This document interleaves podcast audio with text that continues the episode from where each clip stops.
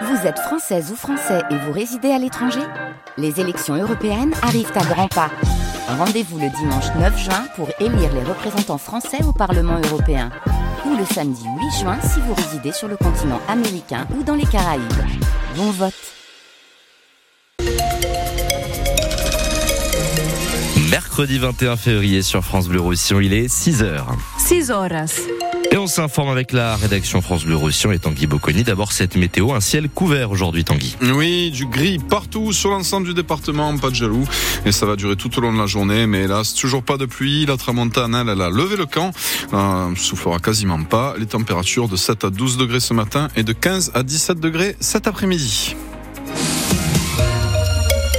Le passage de la frontière risque fort d'être bloqué la semaine prochaine à la Jonquière. Les agriculteurs sud-catalans ont annoncé hier leur intention de bloquer de nouveau l'autoroute mardi et mercredi prochain.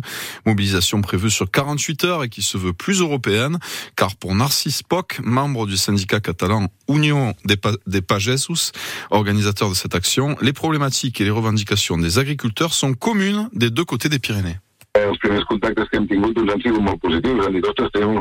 Les premiers contacts que l'on a eus sont très positifs. En fait, vous dénoncez la même chose que nous. Oui, il y a des différences. Déjà, un producteur bio ne voit pas les choses de la même manière qu'un producteur industriel, mais il y a des problématiques de fond communes.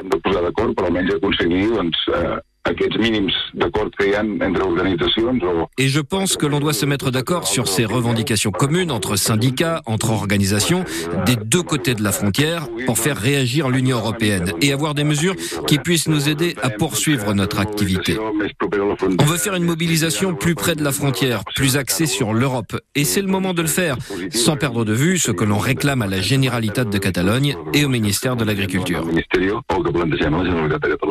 Narcisse Poc, membre du syndicat euh, des agriculteurs catalans Union des Pagesos. Côté français, la FDSEA et les jeunes agriculteurs n'envisagent pas de participer à cette action de blocage à la Jonquère, donc mardi et mercredi prochain. En revanche, les agriculteurs du Val-Espire et de Cerdagne ne ferment pas la porte à un éventuel soutien sur le terrain. Pendant ce temps, le gouvernement en France continue à jouer l'apaisement face à une profession en crise. Gabriel Attal doit faire des annonces ce matin depuis Matignon. À partir de 9h, le Premier ministre va notamment donner plus de détails sur la nouvelle loi d'orientation agricole. Deux départs de feu hier dans les PO. Ils se sont déclarés sur les coups de midi. Le premier sur la commune de Vives, où le feu a parcouru 2000 mètres carrés de broussailles. Le second près de Millas, où là, ce sont 3000 mètres carrés de végétation qui ont brûlé. À chaque fois, une vingtaine de pompiers ont dû être mobilisés. Que va devenir la feria de Serré? La question se pose après la démission de l'ensemble du comité organisateur. La totalité de ses membres ont rendu leur tablier lors de l'Assemblée générale lundi en cause de profonds désaccords avec la mairie de Serré sur les modalités d'organisation de cet événement festif qui attire chaque été au mois de juillet quelques 50 000 personnes sur trois jours à Serré. La municipalité demanderait notamment de stopper la musique amplifiée dans certains secteurs dès 23 heures. Inacceptable pour les organisateurs de la feria. Plus de précision sur francebleu.fr et dans le journal de 7 heures. Les réquisitions ont été rendues au procès des attentats de Trèbes et Carcassonne. Des attentats qui ont fait 4 morts en 2018, dont le colonel de gendarmerie Arnaud Beltrame. Après 5 semaines d'audience, des peines de 8 mois à 11 ans de réclusion ont été requises hier soir. Les avocates ayant réclamé, ayant réclamé la condamnation de l'ensemble des 7 accusés.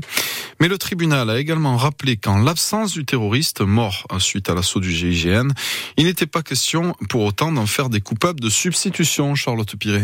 Si Radouane Lagdim avait été dans ce box, évidemment que nous aurions requis la peine maximale à son égard. J'aurais aimé le faire. Mais comme souvent, dans les procès d'attentat, il faut compter sans celui ou ceux qui ont directement tué, blessé, traumatisé.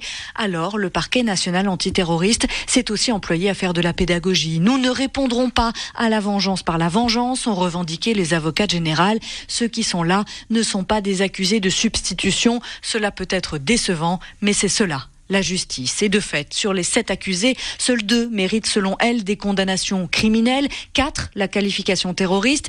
Ainsi, ce sont huit mois de prison ferme requis à l'encontre du frère hébergeur, selon le qualificatif du parquet, quatre ans pour le TSE qui n'a pas dénoncé le terroriste, six et huit ans de prison à l'encontre des boss des cités Ozanam et Fleming.